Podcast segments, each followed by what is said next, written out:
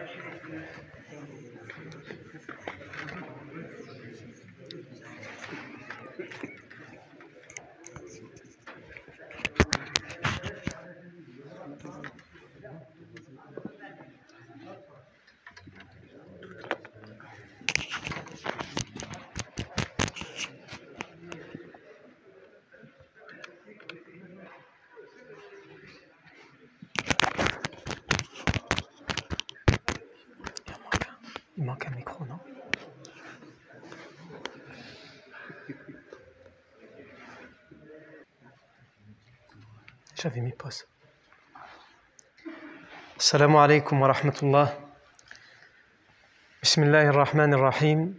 إن الحمد لله نحمده ونستعينه ونستغفره ونعوذ بالله من شرور أنفسنا ومن سيئات أعمالنا. من يهده الله فلا مضل له ومن يضلل فلا هادي له. وأشهد أن لا إله إلا الله وحده لا شريك له. وأشهد أن محمدا عبده ورسوله صلى الله عليه وآله وسلم. يا أيها الذين آمنوا اتقوا الله حق تقاته ولا تموتن إلا وأنتم مسلمون. يا أيها الناس اتقوا ربكم الذي خلقكم من نفس واحدة وخلق منها زوجها وبث منهما رجالا كثيرا ونساء واتقوا الله الذي تساءلون به والأرحام. إن الله كان عليكم رقيبا. يا أيها الذين آمنوا اتقوا الله وقولوا قولا سديدا يصلح لكم أعمالكم ويغفر لكم ذنوبكم ومن يطع الله ورسوله فقد فاز فوزا عظيما. أما بعد فإن أصدق الحديث كتاب الله تعالى وخير الهدي هدي سيدنا محمد صلى الله عليه وسلم وشر الأمور محدثاتها وكل محدثة بدعة وكل بدعة ضلالة وكل ضلالة في النار. ثم أما بعد On s'est arrêté la fois dernière à deux éléments à la fin de la bataille de Badr. Le premier, c'est euh, la réaction de Abu Hudayfa ibn Utbah à l'enterrement de son père, puisque lui, Abu Hudayfa ibn Utbah, il était parmi les musulmans, parmi les compagnons, alors que son père, Utbah ibn Rabi'a, était tué et il était un des notables et un des chefs des idolâtres.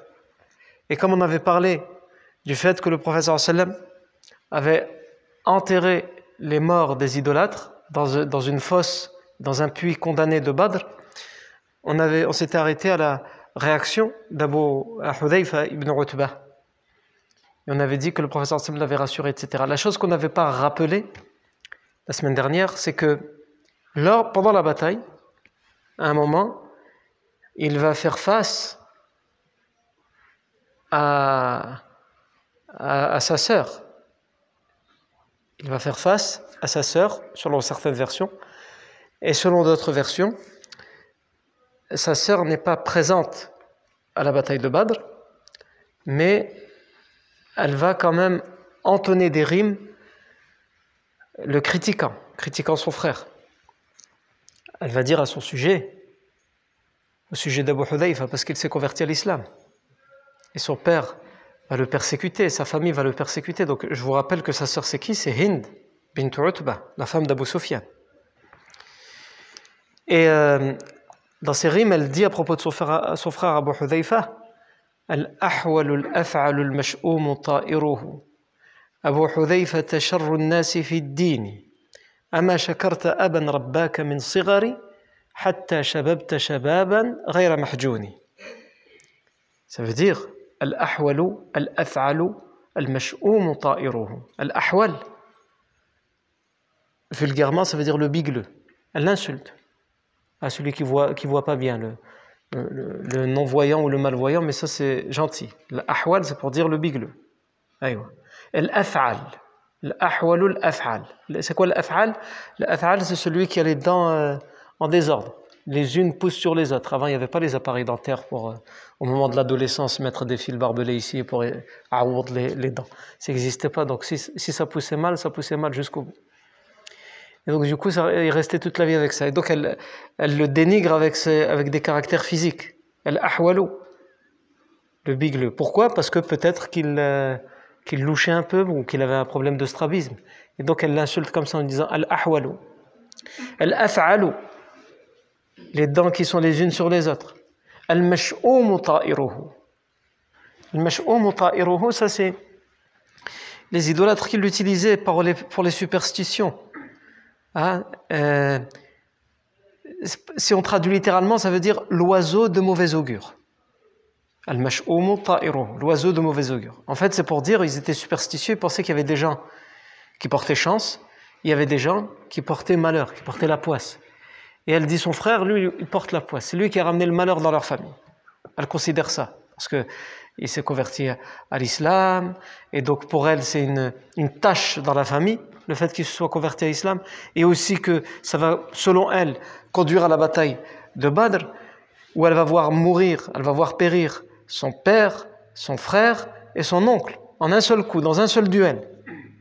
Et donc elle dit, Au lieu de se remettre en question, elle se remettra en question plus tard, puisqu'elle deviendra musulmane, euh, elle deviendra musulmane, anha, mais là, à ce moment-là, elle ne se remet pas en question. Elle met tout sur la, sur, euh, la responsabilité de son frère, donc elle dit, l'oiseau de mauvais augure. Abu Hudayfata sharrun nasi dini.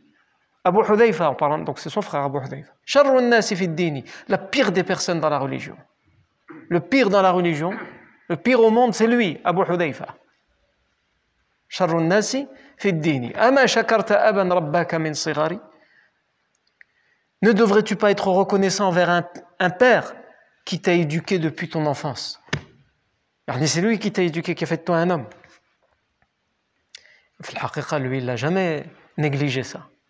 Au contraire, on a vu sa réaction lorsqu'il a vu son père enterré et qu'il a expliqué au prophète sallam qu'il aurait tant voulu que son père se convertisse à l'islam parce qu'il le savait écouter, respecter. Et donc pour lui, ça aurait valu que beaucoup de gens l'auraient suivi.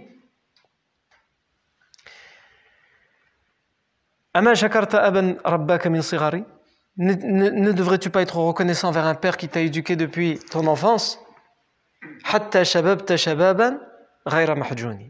Jusqu'à ce que tu aies pu vivre une jeunesse, une jeunesse qui n'est pas tordue. Aïwa. Là, elle l'a critiqué et d'une certaine manière, elle fait ses éloges. Parce que dans son comportement, elle ne peut rien lui reprocher. Donc elle a trouvé quoi pour l'insulter? Les caractères physiques, le bigleux, les dents, mais ça, on n'y peut rien, c'est pas nous qui choisissons. Aïwa. Et donc elle cherche dans son comportement, elle n'a rien trouvé, parce que les poètes avant, dans la poésie, quand on voulait critiquer quelqu'un, le plus bas, la, bassesse dans la critique, dans ce qu'on appelait le hija, dans la, dans la critique poétique, c'était d'utiliser les caractères physiques. Ça, c'est vraiment quand on avait la haine, quand on en voulait à quelqu'un, ou quand on ne trouvait rien d'autre. Et là, c'est parce qu'elle ne trouve rien d'autre. Dans le comportement, elle ne trouve pas. Donc elle a été obligée d'aller vers les caractères physiques. Et quand elle parle du comportement, qu'est-ce qu'elle dit? Elle fait l'éloge de son comportement, mais pour dire que c'est grâce à son père et pas grâce à lui. Si tu as vécu toute cette jeunesse loin de la déviance, c'est parce que ton père était éduqué depuis ta jeune enfance, cette éducation-là. C'est vrai. Son père lui a donné des valeurs dans son éducation, mais il s'est reconnu à travers ces valeurs dans l'islam. Et les bonnes valeurs que son père lui a données, il les a retrouvées dans l'islam. Aïwa. Donc ça c'était Abu Hudayfa, le premier point qu'on a vu la semaine dernière. Deuxième point qu'on a vu la semaine dernière, c'était les morts entendent-ils les vivants, puisqu'on a vu que le professeur Sim, lorsqu'il a enterré les, idolâtres à Badr, il s'est adressé à eux, il les a enterrés, ensuite il s'est adressé à eux, il les a appelés un par un. Et il y a Abu Jahl ibn Hisham, ou Abu Jahl ibn Hisham.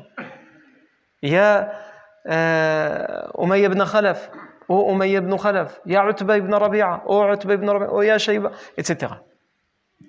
Et il va leur dire Inna qad wajadna ma'adana rabbuna haqqa. وجدتم ما وعدكم ربكم حقا En ce qui nous concerne, on a trouvé ce qu'Allah nous avait promis. On l'a trouvé. Allah il nous avait promis des choses et on les a eues. Et vous maintenant Est-ce que vous avez trouvé ce qu'Allah vous avait promis? Non. Et donc on s'était posé la question, en ouvrant cette parenthèse, est-ce que les morts, ils entendent les vivants ou pas Quand on va visiter une tombe et qu'on s'adresse à cette tombe, est-ce qu'il nous entend au moment où on s'adresse à lui ou pas? On a dit qu'il y a divergence entre les savants, que la majorité des savants considèrent que les morts ne peuvent pas entendre, n'ont pas la capacité d'entendre les vivants, sauf à des moments bien spécifiques. Ceux qui ont été euh, euh, donnés par les textes, comme le moment où le prophète s'est adressé aux morts de Badr, ou comme certaines choses qui nous sont données dans certains hadiths Comme lorsqu'on enterre le mort, c'est la dernière chose qu'il entend, c'est le, le son des pas que les gens font en repartant après l'enterrement. Et il y a un autre groupe de savants, mais même s'ils ne sont pas majoritaires, ils sont minoritaires, ils ont, on, avait, vu la semaine dernière des arguments convaincants et très parlants qui vont dans le sens que euh, pour eux, les morts peuvent, ont la capacité d'entendre les vivants. Ensuite, comment? Est-ce que c'est tout le temps? Ça, c'est une autre question. Mais pour eux, ils ont la capacité d'entendre les vivants. Ils n'entendent pas de la même oui que celui qui est vivant. La différence qu'ils font, c'est qu'ils disent celui qui est vivant, il l'entend, et ce qu'il entend, il a la capacité d'en prendre vraiment conscience et même de le mettre en application? Alors que le mort, il entend, mais il n'a pas la capacité forcément de tout comprendre, de tout prendre conscience de ce qu'il entend, et surtout, il n'a en aucun cas la capacité de mettre en application ce qu'il entend. si tu, lui dis alors, tu ne penses pas qu'il serait temps de te réveiller maintenant? Ah, Il ne se réveillera pas, il restera là. Non, il y a Alors que quelqu'un qui est vivant, il commence à somnoler, et tu lui dis, tu ne penses pas qu'il serait temps de se réveiller là? Ah, lui, il peut. C'est lui qui va choisir. Soit il va se réveiller, soit il va. C'est lui qui décide, dernier. Mais le mort, quand il entend, il n'y a, pas de libre arbitre. Il ne peut pas faire de choix. Il peut entendre selon cette minorité de savants, parmi lesquels Ibn Taymiyyah, Ibn Qayyim, Ibn Qutayba et d'autres. Non. Et aujourd'hui, on avait dit qu'on allait parler des euh, prisonniers de Badr. Vous allez me pardonner, mais on va, euh, on va toujours pas parler des prisonniers de Badr. Il y en a les prisonniers de Badr, l'affaire des, captifs idolâtres et l'affaire du butin, ce sont une question, qui, une question à divergence. Divergence dans quel sens? Dans le sens où les compagnons vont diverger entre eux. Le professeur va consulter les compagnons, ils vont diverger entre eux, donc c'est un gros morceau. Il faut du temps pour le digérer, déjà pour moi, et ensuite je vous l'amènerai, Inch'Allah ta'ala. Mais avant ça, il y a un point qui est important, c'est comme on a parlé des, euh, des, morts idolâtres, au lieu de passer tout de suite, puisqu'on a besoin d'un peu plus de temps pour bien voir en, fond et en comble l'affaire du butin et l'affaire des, captifs, on a parlé des morts idolâtres qui ont été enterrés par le professeur sallam. Ce qu'on n'a pas dit, c'est qu'ils sont au nombre de 70. Sur le millier d'idolâtres qui a participé à la bataille, 70 ont été tués. Eh bien, c'est intéressant aujourd'hui de s'arrêter sur les morts de Badr. Parce que l'affaire du butin et l'affaire des captifs, en vérité, elle se pose à quel moment? Elle va se poser sur le chemin du retour. Le professeur Hassan, ils vont prendre le butin. Le professeur Hassan et compagnons vont prendre le butin, ils vont prendre les prisonniers avec eux. Et ensuite, bah, ils vont se poser des questions. Qu'est-ce qu'on fait avec ça? Et qu'est-ce qu'on fait avec ces gens-là? Des compagnons vont dire euh, il faut s'en débarrasser, il faut les éliminer. Et c'est tout ce qu'ils méritent. Et d'autres vont dire non, il faut être capable de pardonner. Le professeur Sam n'a pas encore reçu de révélation à ce sujet. donc il consulte les compagnons, il y a cette divergence entre les compagnons, et on va voir vers quoi le professeur Sam va se ranger, et vers quoi la révélation va se ranger. Mais en tous les cas, avant ça, avant de quitter le champ de bataille de Badr, le prophète sallam, il a eu aussi des morts de son côté. Et donc c'est plus logique de toute façon de commencer à parler de, ces morts à lui, des morts musulmans, des morts, ceux qui sont tombés en martyrs parmi les compagnons, puisque c'est sur place qu'ils vont être enterrés, sauf un, qui va être enterré sur le chemin, on va expliquer pourquoi. Euh, je vous ai dit, il y a eu 70 morts parmi les idolâtres. Parmi l'armée des musulmans, parmi les compagnons, il y a 14 morts. 14 compagnons qui tombent en martyrs. 6 parmi les compagnons de Muhajirun, les, compagnons de Mecca, ceux qui ont fait l'émigration et qui, sont partis trouver refuge à Medina, à Médine. Et huit parmi Al-Ansar, les partisans de Médine. Six de Mecca et huit de, de Médine. Qui sont-ils? Il y a les six muhajirs, il y a Ubaïda ibn al-Harith, radiallahu anhu. Ensuite, il y a Umayr ibn Abi Waqqas, radiallahu anhu. On va essayer de s'arrêter sur chacun d'entre eux si on arrive à trouver des choses sur eux, parce que c'est pas forcément évident. Mais je pense que ça, c'est quelque chose de très important de connaître Parce que on connaît, si on, dit à n'importe quel musulman qui a un minimum de culture, est-ce que tu connais le compagnon Abu Bakr Ne serait-ce que de nom, oui, j'ai déjà entendu parler. Tu connais le compagnon Omar ibn al-Khattab Oui, j'ai déjà entendu. Uthman ibn Oui, j'ai déjà entendu. Ali ibn Abi Oui. Il y a des noms comme ça. Hamza, oui. Il y a des compagnons qui sont aussi importants qu'eux, qui ont fait beaucoup, mais dont on connaît que le nom. Dans les livres, on connaît que le nom. Pour nous, on n'en connaît même pas le nom. Mais si on va rechercher à propos d'eux, il n'y a que le nom qu'on connaît. Et pourtant, c'est des gens qui ont sacrifié quand même, sacrifié leur vie. Et parmi ceux-là, il, y a évidemment ces 14 martyrs de Badr, dont on parle très rarement. Pourquoi? Parce que, comme la vie du professeur sallam, elle va encore durer longtemps, il y aura encore des batailles, etc. C'est surtout de ceux qui vont participer aux événements d'après dont on va se rappeler.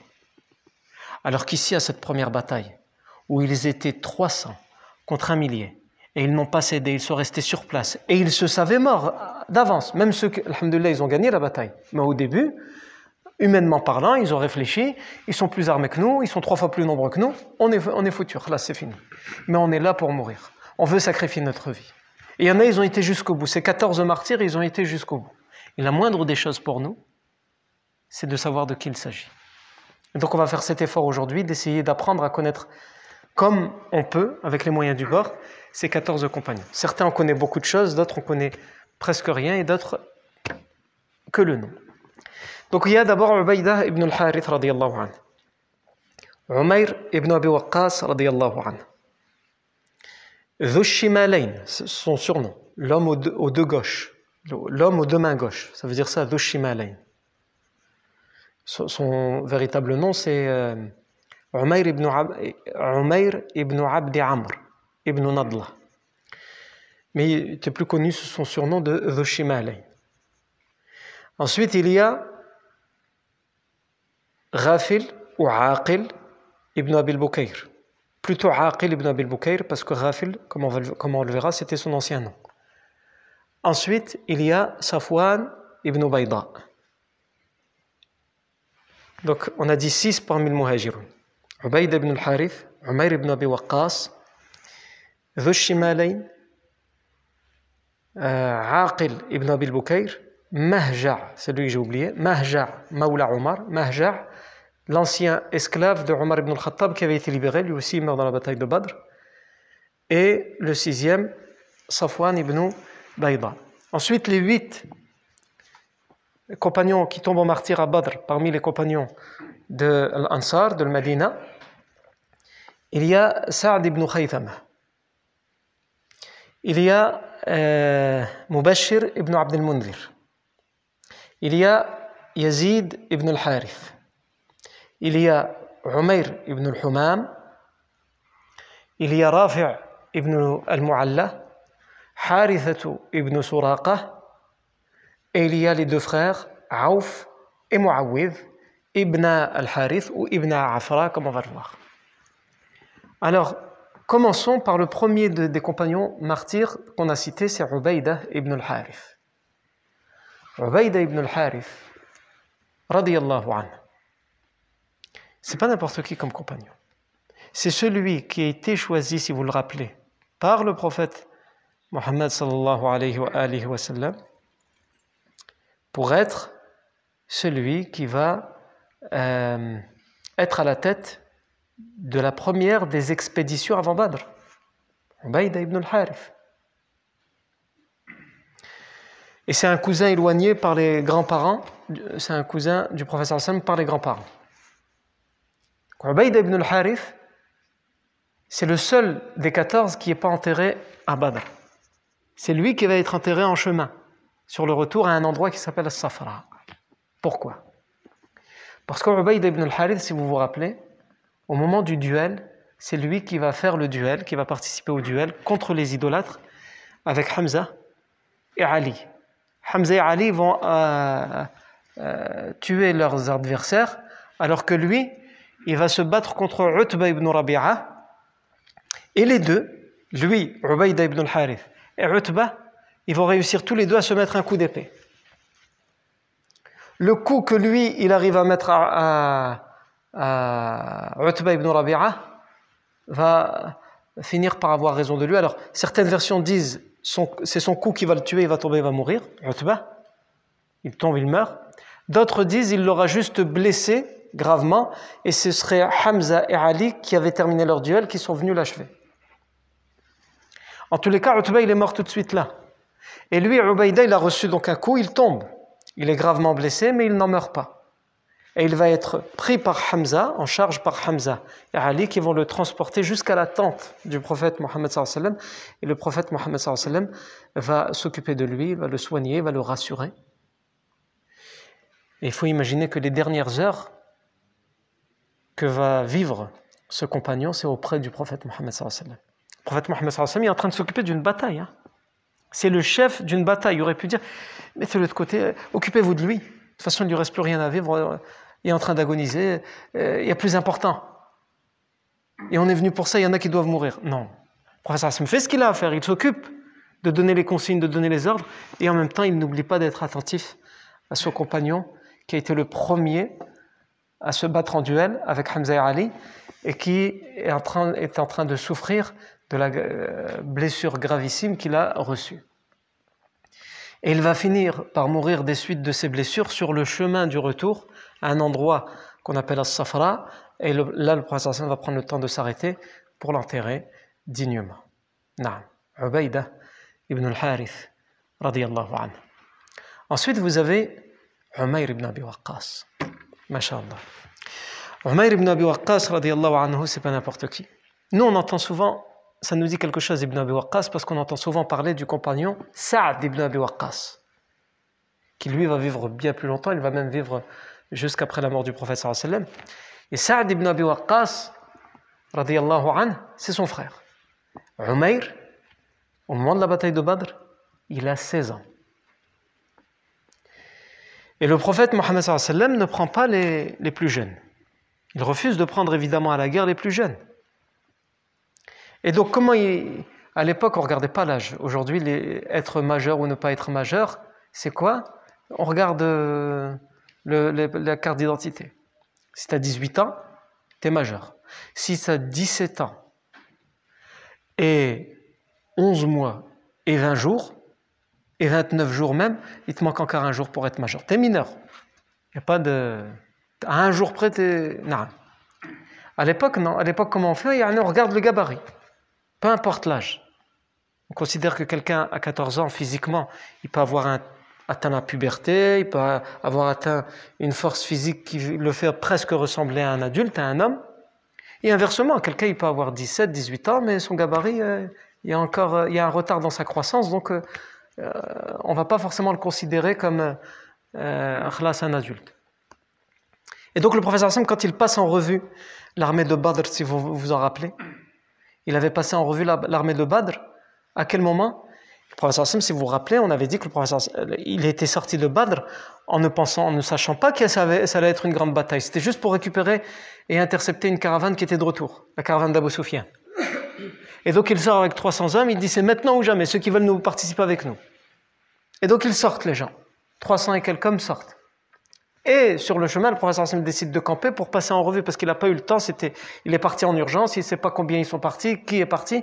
Et donc il passe en revue. Et donc là, il passe en revue. Pourquoi? Pour éventuellement, s'il y en a qui se trouvent dans l'armée qui ne devraient pas y être, comme des enfants, comme... il les renvoie. Et Umar ibn Abi Waqqas, il a 16 ans, donc c'est limite. Mais le problème, c'est que son gabarit, euh, il est petit. Très physiquement, il fait pas du tout 16 ans, il fait 12 ans. Il fait... Donc lui, il sait que c'est mort. Si le prophète le voit dans l'armée, il le renvoie. Et Umar ibn Abi Waqqas, anhu, il va absolument participer à cette bataille. Donc qu'est-ce qu'il fait? Alors déjà, les détails, parmi les détails qu'on nous raconte, c'est que son, grand frère, Saad ibn Abi Waqqas, donc il accompagne son grand frère, son grand frère, Saad ibn Abi Waqqas. Et quand il essaye de prendre euh, les épées, les, épées, euh, nous quand on les voit comme ça, les épées de loin, on pense que ah, c'est lourd une épée. Et il avait plusieurs épées, donc il dit à son petit frère, tu prends les épées.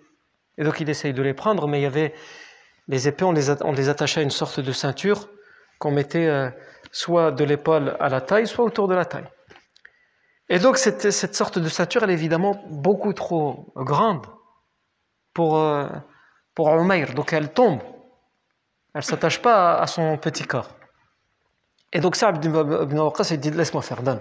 Et donc il lui rafistole sa ceinture, il, Mohim il la serre de manière beaucoup plus étroite pour qu'elle, pour qu'elle puisse euh, tenir sur euh, Omar ibn Abi Waqqas.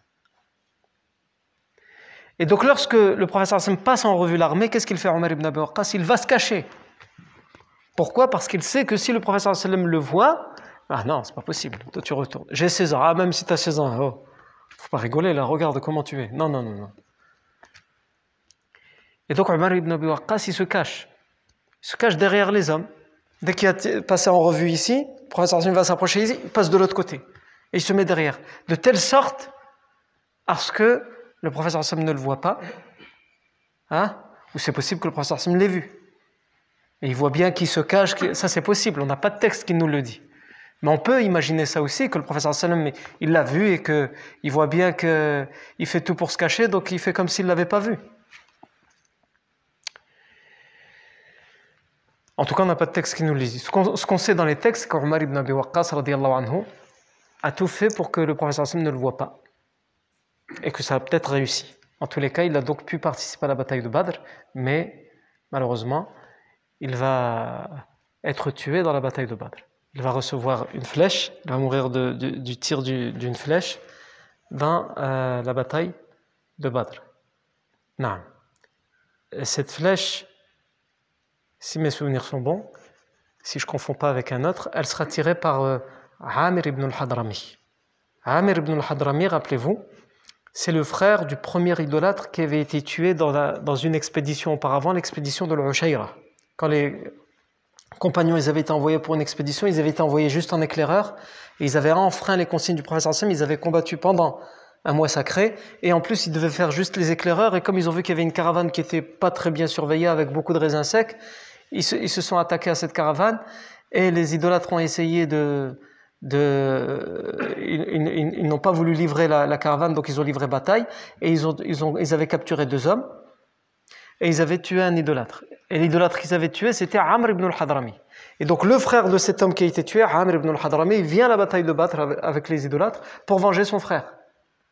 Et on, dit qu'il a, réussi à, tirer une flèche sur Umayr ibn Abi Waqqas et que c'est ainsi que Umayr ibn Abi Waqqas a été tué. Ensuite, après Umayr ibn Abi Waqqas, on a Dhushimalayn l'homme aux deux mains gauches. Est-ce qu'il avait deux mains gauches? Bien sûr que non, il avait une main droite et une main gauche. Alors pourquoi on l'appelait l'homme aux deux mains gauches? Euh, Pourquoi on le surnommait l'homme aux deux mains, euh, gauches, Afwan? Son vrai nom, comme je l'ai dit tout à l'heure, c'est Umayr ibn Abdi Amr ibn Nadla. Il était surnommé The Shimalain parce que il était, en fait, il était adroit de ses deux mains. Ceux qui étaient gauchers, on les surnommait Voshimal. L'homme à la main gauche. Yani, il arrive à utiliser sa main gauche. Lui, il est gaucher. On les surnommait Voshimal. Mais lui, il n'était pas juste gaucher, il était gaucher et droitier. Ça existe, ça, des gens qui arrivent à utiliser les deux. Ils ont autant de facilité avec la droite qu'avec la gauche. Et donc, on l'a surnommé Dhushimalain, l'homme aux deux mains gauches. Il était connu pour que ses mains, ah, il y a des gens comme ça, quand il bricolait quelque chose, quand il construisait quelque chose, il était connu pour euh, le faire à la perfection. Pourquoi? Parce que justement, il avait de la facilité à utiliser les deux mains. Non. Alors que la plupart des êtres humains, qui sont adroits d'une seule main, il y en a une qui va plus servir à tenir, à saisir les choses, et l'autre qui va être dans le travail de précision. Alors que lui, il est capable d'être dans le travail de précision avec deux mains en même temps. Non. Euh, il faut savoir que Dhushimalayn, on n'a pas beaucoup d'informations sur lui. Mais vous allez voir que parmi ceux qui sont morts en martyr dans la bataille de Badr, comme Dhushimalayn, il y a des gens qui meurent avec leurs frères en islam. Alors vous allez me dire, mais c'est tous des frères en islam. Quand je dis leurs frères en islam, de quoi je parle? Rappelez-vous, quand le professeur Hassan est arrivé à Médine, une des premières choses qu'il met en place, c'est qu'il nomme un frère de Médine et un frère de la Mecque des frères entre eux, pour que chaque frère de Médine, il ait quelqu'un à accueillir parmi la Mecque. Puisque les gens de la Mecque qui viennent, ils ont tout perdu. À Afouane, ils ont tout laissé derrière eux. Donc ils accueillent ces gens-là, il leur fait, en, en, fait, pour chaque personne de Médine, il, en, il en, fait un frère, le professeur Hassan, il en fait un frère pour un frère de, de Mecca. Et The Shimalain, comme vous allez le voir, ça va être le cas aussi pour deux autres, The Shimalain, il va mourir en martyr à la bataille de Badr avec son frère de Médine, celui qui l'a accueilli. C'est qui celui qui l'a accueilli? C'est euh, Yazid ibn al-Harith, parmi les compagnons qui vont tomber en à Médine, euh, qui vont, euh, parmi les compagnons de Médine qui vont tomber en martyr à Badr, il y a Yazid ibn al-Harith. Yazid ibn al-Harith, c'était le frère qui avait été désigné pour accueillir de Shimalay. Et donc c'est pas rien de se dire que ces deux, compagnons, pendant toute l'année et demie qui a précédé, ils vont vivre sous le même toit. Et le compagnon de Médine, Yazid ibn al-Harith, il va tout lui donner, tout partager avec lui, pour qu'il recommence sa vie à zéro. Et lorsqu'on leur annonce qui, ceux qui veulent participer à l'expédition de Badr, tous les deux, ils sont volontaires, ils font les choses ensemble. Et quand ils meurent, ils meurent ensemble. Tous les deux vont mourir à Badr. Ensuite, après de Shimalain, il y a Aqil ibn Abil Bukayr. Tout à l'heure, quand je l'ai désigné, je vous ai dit Rafil ou Aqil. Pourquoi? Parce qu'en fait, quand il va se convertir à l'islam, il s'appelle Rafil ibn Abil Bukayr. Le professeur Sam avait pour habitude soit de garder les noms des gens qui étaient convertis à l'islam, soit de leur demander de changer de nom. À qui il demandait expressément de changer de nom C'est quand le nom avait un mauvais sens. Quand il y avait un mauvais sens, un sens péjoratif, qui faisait penser à quelque chose de brutal, de, cruel, de violent, de négatif, le professeur Hassan lui disait Trouve-toi un autre prénom. Et c'était le cas de Rafil ibn Abil Bukayr. Rafil, ça veut dire quoi Le distrait? Comment on peut appeler son, enfant le distrait? Que appelle-le le clown. Mais les, Arabes, c'était comme ça. Ils donnaient des, noms à leurs enfants, yani, soit en fonction d'un événement, soit en fonction de. Et, ils donnaient et donc, ils affichaient leur enfant pour toute la vie. Sinon, les notables, eux, de, les notables arabes, les notables arabes, eux, ils donnaient des noms violents à leurs enfants. Pourquoi? Parce qu'ils disaient, il faut que nos enfants soient appelés avec un nom, euh, ils soient appelés avec un nom non violent, comme ça, quand nos ennemis ou les adversaires ou ceux qui veulent nous attaquer, ils parleront d'eux, déjà juste pour parler d'eux, ils auront peur. Par exemple, Abu Sufyan, c'était quoi son nom? C'est un, notable, fils de notable. C'était Sakhr ibn Harb, son vrai nom. Sakhr, le rocher. Ibn Harb, fils de la guerre. Tu veux faire la guerre avec Hadanta? Le rocher, fils de la guerre. Vas-y. retrousse tes manches et vas-y, sois un homme. Même si tu ne le connais pas, tu entends juste parler du nom. Mais si tu entends parler de Rafil, le distrait, hein, ou le Muharrij, le clown, ça ne va pas te faire peur. C'est ça qui était étrange, c'est que les notables arabes, c'est eux qui devaient donner des noms, évidemment à leurs enfants, mais aussi aux esclaves. Quand ils achetaient un esclave, ils donnaient un, nouveau nom à leur esclave. C'était parce que c'était leur propriété. C'est comme ça les choses. Considéré comme ça, c'était leur propriété, donc c'était à eux de leur donner un nom. Et le truc, la chose qui est étrange, c'est qu'ils donnaient des noms violents qui faisaient peur, terrifiants à leurs fils, qu'ils chérissaient, qu'ils aimaient, et les esclaves qu'ils ne considéraient pas, ils leur donnaient des noms doux, des noms à euh, hein, la fleur, etc. Pourquoi? Parce que ça ne devait pas faire peur, c'est juste un esclave. Alors que c'est le contraire, justement, le professeur Hassan, il a enseigné ça à ses compagnons. Quand il voyait qu'il avait un nom qui était très négatif, il disait change de nom. C'était le cas de Raphaël. Euh, les, gens, pouvaient se moquer de lui, donc il a demandé à ce qu'il change de nom et il lui a dit Toi, tu n'es pas rafil, tu n'es pas distrait. Tu es aqil, tu es le doué de raison, le raisonnable. Ça n'a rien à voir avec être distrait ou être insouciant. Tu es tout le contraire. Et il a choisi un nom qui veut dire le contraire dans le sens, mais dans les lettres qui riment avec le premier qu'il avait. innama aqilan. Tu n'es pas rafil, mais tu es aqil. Et donc à partir de ce moment-là, il s'appelle il s'appelle. Naam. Aqil ibn Abi al-Bukayr. Ensuite, après, donc ibn Abi al-Bukayr fait partie des compagnons qui vont être tués à Badr. Ensuite, vous avez Mahja Maoula Omar. Donc, euh, c'est ça, j'avais bien un doute et mes souvenirs m'ont joué des tours. Celui qui est tué par, par une flèche de Amr ibn al-Hadrami, c'est lui. C'est Mahja, et pas celui que j'ai dit tout à l'heure. Mahja Maoula Omar, l'ancien esclave de Omar. Pourquoi on dit Maoula En arabe, ça veut dire l'allié. Si on traduit littéralement, ça veut dire l'allié de Omar. Parce qu'il faut savoir que quelqu'un qui était affranchi, qui était libéré de son esclavagisme à l'époque, il gardait un lien avec son ancien maître. Et ça, l'islam a fait perdurer ça. Par exemple, il y a un lien d'héritage. On ne l'étudie plus aujourd'hui parce que ça n'existe plus, l'esclavagisme, etc. Mais il y a un lien d'héritage entre l'affranchi et le maître.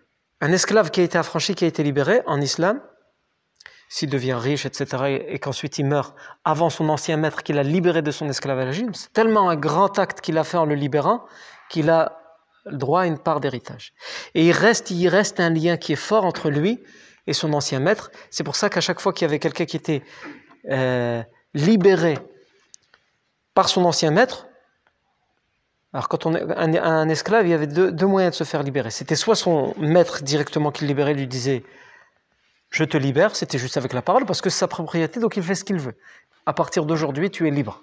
Il suffisait de dire ça. Il suffit de dire ça, mais c'était très difficile à faire.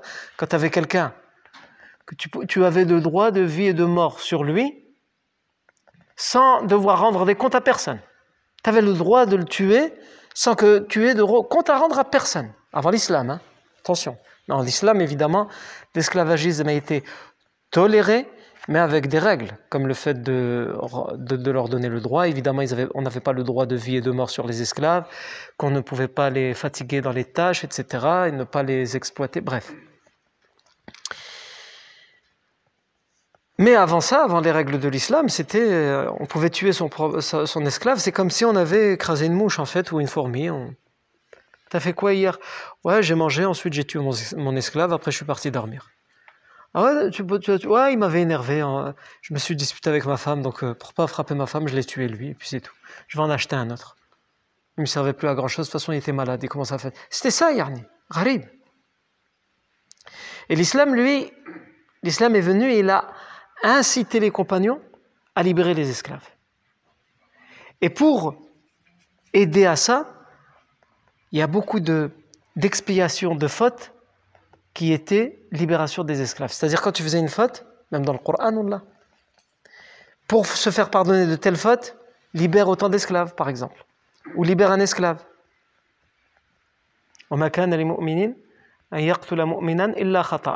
Dans surat Nisa, Allah dit il n'appartient pas à un croyant de tuer un autre croyant que involontairement. Il ne voulait pas tuer et finalement il l'a tué.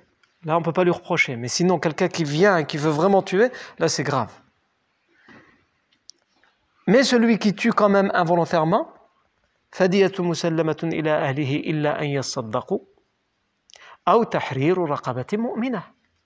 mais celui qui tue, qui a tué involontairement, soit dans une bagarre, il voulait pas tuer, c'était pas son intention, mais il a mis un coup trop fort, ou alors euh, il est parti à la chasse, il pensait que c'était du gibier, il l'a tué, bref, peu importe la raison, en tout cas, pas, son intention n'était pas de tuer, et finalement, il a tué quelqu'un. Alors il doit payer le prix du sang à sa famille, qui est défini par le juge. À l'époque, les Arabes avaient l'habitude de dire 100 chamels. Il doit donner 100 chamels. Sauf s'ils pardonnent. Sauf s'ils disent non, on ne réclame pas. On ne veut rien en échange, on pardonne.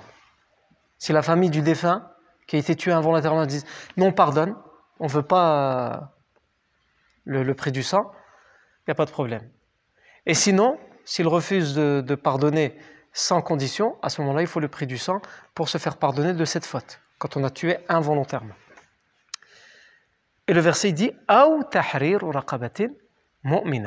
ou libérer un esclave croyant. Soit l'un, soit l'autre. Soit tu paies le prix du sang, soit si tu as un esclave, tu le libères. Ça, c'est qu'un exemple parmi beaucoup que je pourrais prendre qu'il y a dans le Coran et qu'il y a dans la Sunna qui incite à libérer les esclaves. Bref, pourquoi on parlait de ça? C'est euh, par rapport à Mahja, pourquoi on l'appelle Maula Omar? Parce qu'il était l'esclave de Omar ibn al-Khattab. Au moment où il participe à la bataille de Badr, il n'est plus l'esclave de Omar. Mais on l'appelle toujours Maula Omar. Sous-entendu, l'ancien esclave de Omar. Donc, comme je vous ai dit tout à l'heure, il y a deux manières d'être libéré. C'est soit directement par le maître, qui te libère par sa parole, soit par quelqu'un qui t'achète, mais qui t'achète pas pour t'avoir, il t'achète pour te libérer. Comme Abu Bakr Siddiq l'avait fait avec beaucoup d'esclaves, comme il l'avait fait avec Bilal. Bilal, c'était l'esclave d'Umayya. Et euh, Abu Bakr est venu et il a acheté Bilal pendant sa torture, pour que les tortures cessent. Donc il l'a acheté. Voilà, c'est mon esclave, hein, maintenant je l'ai acheté, j'en fais ce que je veux. Bilal, t'es libre. Tout de suite, il n'y a pas de... C'est pas, bah justement, ça tombe bien. Je vais te libérer, hein, t'inquiète, mais j'avais quand même des travaux avant. Donc d'abord, tu vas me faire les travaux et ensuite, je te libère. Non. Et Abu Bakr Siddiq, il faut savoir qu'il l'a pas fait qu'avec Bilal. Hein. Il l'a fait avec plusieurs euh, compagnons qui étaient persécutés. Et Abu Bakr Siddiq, il allait, et il allait voir leurs maîtres qui ne voulaient pas hein, les, les, vendre, parce qu'ils ne voulaient pas instituer Amka ils voyaient bien qu'Abou Bakr, à chaque fois, il achetait, il achetait les esclaves pour les libérer. Donc ils se sont dit, ça va donner des idées à nos esclaves. Ils vont faire semblant de se convertir à l'islam pour qu'Abou Bakr, ils viennent, il les achète et il les libère. Ils auront gagné euh, la liberté et en plus de ça, ils seront tranquilles. Il n'y a plus de travaux, plus rien du tout. Et donc ils ne voulaient pas, mais Abou Bakr Siddiq, il leur mettait le doigt là où ça faisait mal. L'esclave, il coûte combien en ce moment? Le cours de l'esclave, il y a 100 chameaux. Moi, je t'en donne 200. Il ne te sert plus à rien. Tu fais que de torturer et tu n'arrives à rien en tirer. À part le fait qu'il t'humilie devant tout le monde parce qu'il est devenu musulman. Ben, tu vas finir par le tuer et tu n'auras rien gagné avec lui. Ni travaux, ni rien du tout. Mais 200 chameaux, c'est mieux, non? Ah, Allah, 250 zid. Eh ouais. Eh bien, il finissait par céder. Umayy ibn Khalaf, il a dit non, non, non, et au bout d'un moment, quand euh, Abu Bakr Siddiq anhu, il est arrivé à un, certain, un certain prix, il a dit prends-le, il ne me sert plus à rien. Parce qu'il a vu les pièces d'or, il a dit Allah, ça ne sert plus à rien. Il a bien vu qu'il ne pouvait plus rien tirer de Bilal. Bilal faisait, il faisait torturer atrocement et il n'arrêtait pas de répéter Ahad, Ahad, Fardun, Samad. Il est l'unique, l'unique. Hein? Fardun, Samad, donc Fard, c'est aussi pour dire qu'il est unique, Allah Azzawajal, et Samad pour dire celui qui, dont tout dépend, et lui ne dépend de personne. Mahja' Mawla Omar, il va tomber en martyr, comme je l'ai dit, par la flèche de Amr ibn al-Hadrami. Et c'est d'ailleurs le premier qui va mourir. Le premier à avoir reçu un coup mortel, c'est Ubayd ibn al-Harith, mais lui sera seulement blessé, il va mourir plus tard sur le chemin du retour. Et le premier à mourir tout de suite à Badr, c'est l'ancien esclave de Omar. C'est cet homme qui a été un esclave, qui a eu à subir une vie d'esclavage. Ensuite, il a été libéré, il aurait pu se dire maintenant, je vais profiter du restant de ma vie. J'ai trop souffert. Maintenant que j'ai gagné ma liberté, khlas. Et il aurait bien eu le droit de le faire. Après tout ce qu'il a vécu en tant qu'esclave et après tout ce qu'il a subi en tant qu'esclave musulman parce qu'il a été torturé, persécuté. Mais non. Il a voulu risquer sa vie, il a été jusqu'au bout. Il va être touché par une flèche, vous savez, au moment, euh, au tout début de la bataille, quand les musulmans ne bougeaient pas et que les idolâtres faisaient des allers-retours en courant et qu'ils étaient retenus par les, euh, flèches des, des, des, compagnons. Et donc ils repartaient et ensuite ils revenaient. On avait expliqué ça. Et pendant ce moment-là, il y avait des idolâtres qui essayaient aussi de lancer des flèches contre les musulmans et c'est à ce moment-là que Mahja, l'ancien esclave de Omar ibn Khattab, va être tué par une de ses flèches. Ensuite, Safwan ibn Bayda. Alors, Safwan ibn Bayda, radiyallahu anhu. La seule chose que je suis capable de vous dire à son sujet, c'est deux choses. La première, c'est qu'il s'appelle Safwan ibn Bayda. Et la deuxième, c'est qu'il est mort en martyr à Badr. Rien d'autre. Je n'ai rien trouvé à son sujet. Euh, en tous les cas, c'est déjà beaucoup. Et juste retenir son nom, c'est déjà euh, grand-chose. Il y a des hommes comme ça que l'histoire a choisi de ne pas forcément retenir. et qui pourtant sont gens importants et sans aucun doute il fait partie des gens les plus importants pour l'histoire de l'islam parce qu'il fait partie de ces 14 martyrs qui sont tombés dans la première bataille de Badr. Et ils avaient le choix, ils auraient pu repartir. Ils auraient pu tout abandonner. Et il a laissé sa vie à Badr et il a été enterré loin de sa famille, loin des siens, dans le champ de bataille de Badr. Jusqu'avant, en plein milieu du désert, on ne peut pas transporter un corps pour euh, le rapatrier comme on fait nous, etc. Et en plus, les règles de l'islam euh, nous indiquent que quand quelqu'un meurt, le mieux c'est de l'enterrer là où il est mort et de l'enterrer très rapidement, le plus vite possible. Non. Alors nous, c'est un peu compliqué avec les formalités qu'il faut faire, etc. en France, ou le rapatriement. Mais sinon, quand on a le choix, c'est sur place et le plus rapidement possible. Non. que si la personne est morte, hein, c'est pas, elle n'est pas encore morte et tu vas absolument l'enterrer. Calme-toi, euh, vas-y doucement. Tu finiras par avoir pas ta part d'héritage si c'est ce que tu veux, mais d'abord attends qu'il soit bien mort pour l'enterrer. Mais dès qu'il est mort et que la mort elle est confirmée, il faut faire les choses le plus vite possible en fonction de, ce que permettent les autorités. En France, c'est limite 3-4 jours pour les plus rapides et ça peut aller jusqu'à une semaine, voire plus, pour des cas de euh, complications. Donc ça c'est Safwan ibn, um, Baïda. Là on a parlé des six compagnons tombés en martyr pendant la bataille de Badr qui font partie de l'Muhajirun. Il nous reste à parler à présent des huit parmi les Ansar. Tout d'abord, Saad ibn Khayfama. Saad ibn Khayfama, lorsque le professeur sallam va dire qui est volontaire va dire qui est volontaire pour aller rattraper, intercepter la, caravane d'Abu Sufyan, il y a deux hommes dans leur maison, à Saad ibn Khayfama. Il y a lui, Saad, et il y a son père Khayfama. Tout le reste, c'est des femmes, des enfants. Et tous les deux, ils disent Moi, je vais à la bataille, je vais suivre le professeur sallam, je vais avec lui. Là où il va, j'y vais. Même s'il faut risquer sa vie, j'y vais. Khaythama, il le dit, son fils Saad, il le dit. Et c'est les deux hommes de la maison. Et donc, c'est pas possible de laisser les femmes et les enfants. Et donc, ils vont dire bah, écoute, on va faire un, tirage au sort. Et celui qui gagne ce tirage au sort, c'est lui qui part. Et la prochaine fois, ce sera l'autre. Ils se mettent d'accord comme ça. Et donc, ils vont tirer à la courte paille, ou le mohim, on va faire un tirage au sort. Et c'est le fils, Saad ibn Khayfama, qui gagne. Il dit C'est moi. Et son père lui dit Il va essayer de toucher la corde sensible. Il va lui dire Je suis ton père. Laisse ta place à ton père. Il va lui dire Père, je te laisserai ma place dans tout, sauf quand il s'agit du paradis. Désolé. Là, il y a peut-être un billet pour le paradis. Il part vraiment pour ça. Il veut mourir en martyr. Il y a peut-être un billet pour le paradis, tu es en train de me dire, je suis ton père, tu me dois le respect, donc même si tu as gagné le tirage au sort, laisse-moi ta place avant toi. C'est comme si tu me disais, laisse-moi ta place au paradis. Si Allah a prévu que je meure là en martyr, c'est ma place au paradis, je ne dois surtout pas la laisser passer. Je suis désolé, même si tu es mon père, je te laisserai ma place dans tout, sauf dans ça. Et donc il lui a refusé de lui donner sa place, et il est parti, Saad ibn Khaytama, et en effet, il va tomber en martyr dans la bataille de Badr. Et son père, il tombera en martyr lors de la prochaine bataille, à Uhud. Anhum. Et ça, on le verra lors de la bataille de Uhud. Ensuite, après Saad ibn Khaythama, il y a euh, Yazid euh, Abdel, on va y arriver, Mubashir ibn Abdel euh, Mundhir. Mubashir ibn Abdel Mundhir. Mubashir ibn Abdel Mundhir, il a été fait frère à Médine avec un autre des compagnons qui tombe en martyr à Badr. Ils tombent ensemble, les deux frères, ils tombent ensemble à Badr. C'est qui? C'est euh, pas de Shimalayn, il y en a lu avec Yazid ibn al-Harith.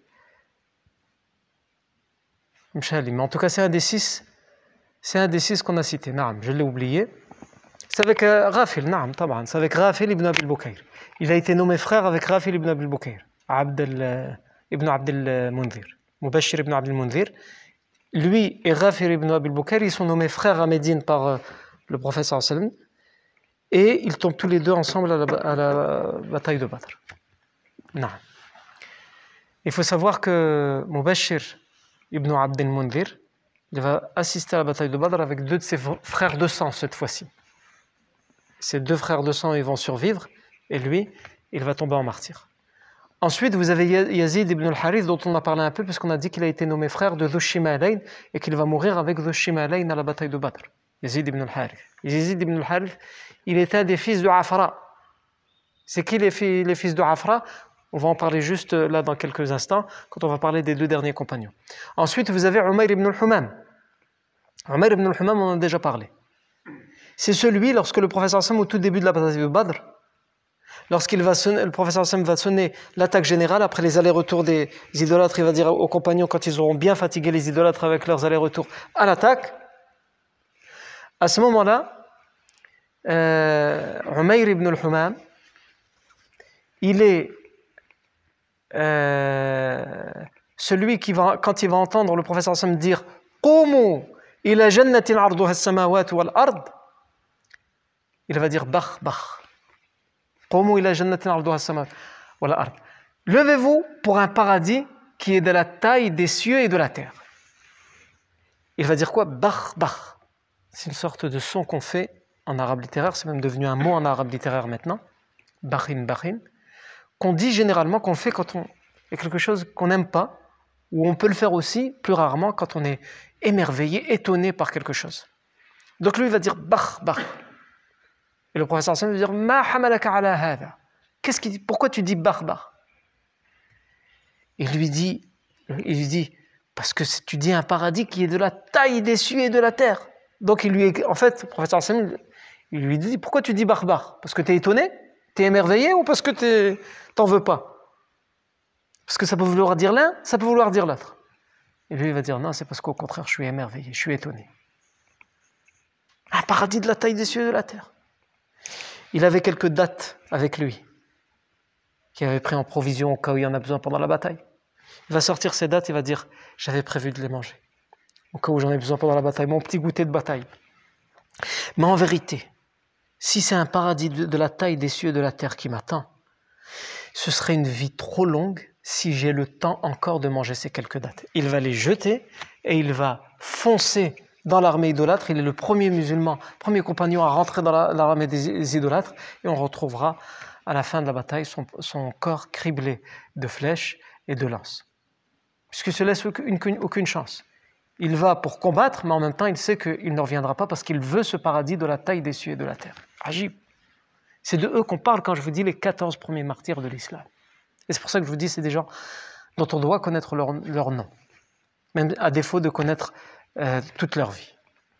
Ensuite, après Umar ibn al-Humam, vous avez Rafi' ibn al-Mu'alla, radiyallahu anhu. Rafi' ibn, euh, ibn al-Mu'alla, il va être tué par Ikrimah ibn Abi Jahl, le fils d'Abu Jahl. Il est dans la bataille et c'est lui qui va tuer Rafi' ibn al-Mu'alla. Ensuite, euh, donc on a, on a, dit Yazid ibn al-Harith, celui qui avait été fait frère avec le Shimalay. Ensuite, vous avez Harithatu ibn Suraqa. Harithatu ibn Suraqa, un jeune homme d'une vingtaine d'années, dont sa mère était extrêmement attachée. Vous allez me dire, c'est normal, c'est sa mère, plus que la normale. Vous savez, il y, a, des parents, tous les parents sont évidemment, enfin j'espère, attachés à leurs enfants. Et les mères encore plus que les pères. Mais il y en a certaines, certains parents ou certaines mamans, qui peuvent euh, en perdre la raison, c'est-à-dire euh, si tu oses reprocher quoi que ce soit à son enfant, même si elle voit par A plus B que c'est bien son enfant qui est en tort. Non, tu n'as pas le droit de dire du mal de son enfant. Il y a des parents comme ça, non. Ceux qui travaillent dans l'enseignement, ils en savent quelque chose. Non. Et il faut faire avec tout. Il faut prendre en compte tout le monde. Euh, on sait que sa mère, la mère de Harith, Haritha ibn Suraqa, elle était extrêmement attachée à son fils. Et lui, le, pire, c'est que lui, il va tomber en martyr d'une, j'allais dire d'une balle perdue, d'une flèche perdue. C'est-à-dire, c'est une flèche, selon la plupart des versions, même s'il y a divergence, en tout cas, la plupart des versions historiques disent qu'il a été tué par une flèche musulmane. On ne sait pas d'où elle provient, elle est dans la bataille, etc. Wahim, il a été touché par une flèche, et c'est un coup mortel qu'il reçoit, et la flèche, on la reconnaît, c'est une flèche musulmane. Non. Ça, arrivait, yani, malheureusement, dans les batailles, comme ça arrive encore aujourd'hui. Yani, euh, et encore, ça arrivait encore plus avant qu'aujourd'hui. Les avant, il n'y avait pas les jumelles, il n'y avait pas les radars, il n'y avait pas les. Avant, les, gens ils se mélangeaient, ils se battaient les uns contre les autres. On reconnaissait plus personne avec les casques, les, les, les armures, les boucliers. Les... Il il était tué par une, par une flèche perdue. Et donc dire à sa mère, qui tient tant à lui, non seulement qui est mort, et qu'en plus, on n'a pas d'histoire à lui raconter. Il a fait ça, il a vaincu les ennemis, après il a été tué. On l'a retrouvé mort avec une flèche musulmane, une flèche perdue. Et donc tout le monde va avoir l'angoisse, comment on va lui dire, comment, comment elle va nous accueillir? Et au retour de Médine, elle va comprendre tout de suite quand elle va le voir qu'elle ne voit pas son fils. Et elle voit que tout le monde la regarde en, en ayant une certaine crainte, elle va tout de suite comprendre. Et elle va comprendre non seulement qu'il est mort, et elle va comprendre aussi que tout le monde a peur de l'affronter. Et donc tout de suite, elle va aller voir le prophète sallam, elle va lui dire Ô messager d'Allah, peu importe qu'il soit mort, et peu importe comment il est mort, mais je tenais tant à lui. Est-ce qu'au moins il est au paradis? Ajib yani. Non. Est-ce qu'au moins il est au paradis? Afi jannatin huwa ya Rasulallah? Et le professeur il va, sourire, il va la regarder, il va, lui dire Awahabilti Es-tu devenu folle? Tu me demandes s'il est. Est-ce qu'il est dans un paradis? Ça veut dire ça. Est-ce qu'il est dans le paradis, dans, dans un paradis? Il est dans les paradis. Et en arabe, en vérité, ça veut dire le jardin. Le jardin du paradis. Et donc il lui répond c'est comme si elle disait Est-ce qu'il est dans le jardin du paradis? Au moins, dis-moi ça professeur lui dit Est-ce que tu es devenu folle? Tu crois que lui, il n'aura qu'un jardin du paradis? Il est dans les jardins du paradis. Il est dans des jardins du paradis et il va lui rajouter Il est dans le plus haut degré, dans, le plus, dans les plus hautes demeures du paradis. Et elle va dire alors je m'en contente. Non seulement on voit un jeune homme qui a sacrifié sa vie, on voit sa mère qui tenait tant à lui, comment elle réagit face à ce sacrifice. Non. Ensuite, il nous reste deux, c'est des frères, Aouf ibn al-Harith et Muawid ibn al-Harith. Ces deux frères, ils s'appartiennent pas à n'importe quelle famille. On les appelle les fils de l'Harith, mais on les appelle aussi les fils de Afra, parce que leur mère, elle s'appelait Afra. Soit on les appelait par le, nom de leur père, les fils de l'Harith, soit, par le nom de leur mère, les fils de Afra. Et souvent on les appelait par le nom de leur mère, les fils de Afra. Pourquoi? Parce qu'elle a dit à tous ses fils Allez, accompagnez le prophète Mohammed. Sept, elle avait sept fils. Et ces sept fils ont participé à la bataille de Badr. Et elle en a perdu trois dans la bataille de Badr. Et donc on avait plus l'habitude, même si euh, on les appelait les fils de l'Harith, on avait aussi l'habitude de les appeler les fils de Hafra pour se rappeler que Ajib, a le sacrifice qu'elle a fait cette mère. Aouf ibn al-Harith et son frère Muawid ibn al-Harith, il y a beaucoup de versions qui disent que ce sont les deux compagnons qui vont euh, gravement blesser Abu Jahl et ils vont, ils vont le laisser pour mort. Ils vont penser qu'il est mort alors qu'il n'est pas mort.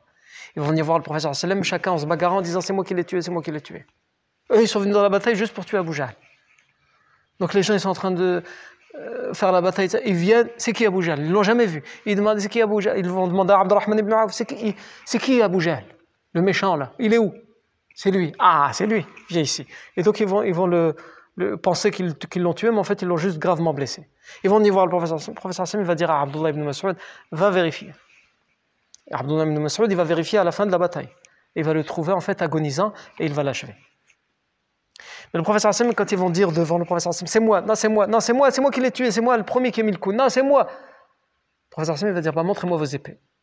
Et les deux épées sont ensanglantées. Le professeur Hassan va dire tous les deux vous l'avez tué. C'est pas juste un des deux, tous les deux. Ça va Yallah. Naam. Euh, et après ça, quand ils ont annoncé cette nouvelle, le professeur sallam, il retourne. C'est bon, ils ont eu ce que vous voulez, maintenant ils retournent. Ils, pourraient dire c'est fini.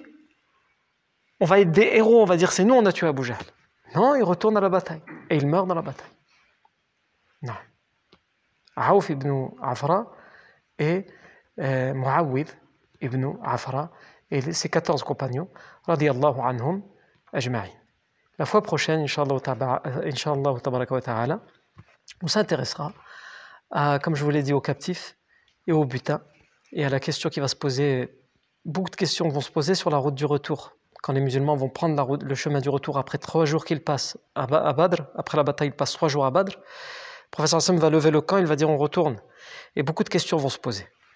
On va étudier ces questions, et parmi la première des questions qui vont se poser, c'est le butin et les captifs. Sauf que la prochaine fois, ce ne sera pas avant le mois de septembre, Inch'Allah Ta'ala. À partir de la semaine prochaine, je suis en déplacement et ensuite il y a la période estivale.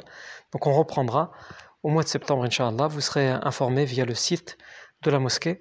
Barakallahu fikum pour votre attention. Subhanakallahumma bihamdik. Ashhadu an la ilaha illa ant. Nastaghfiruka wa natubu ilayk.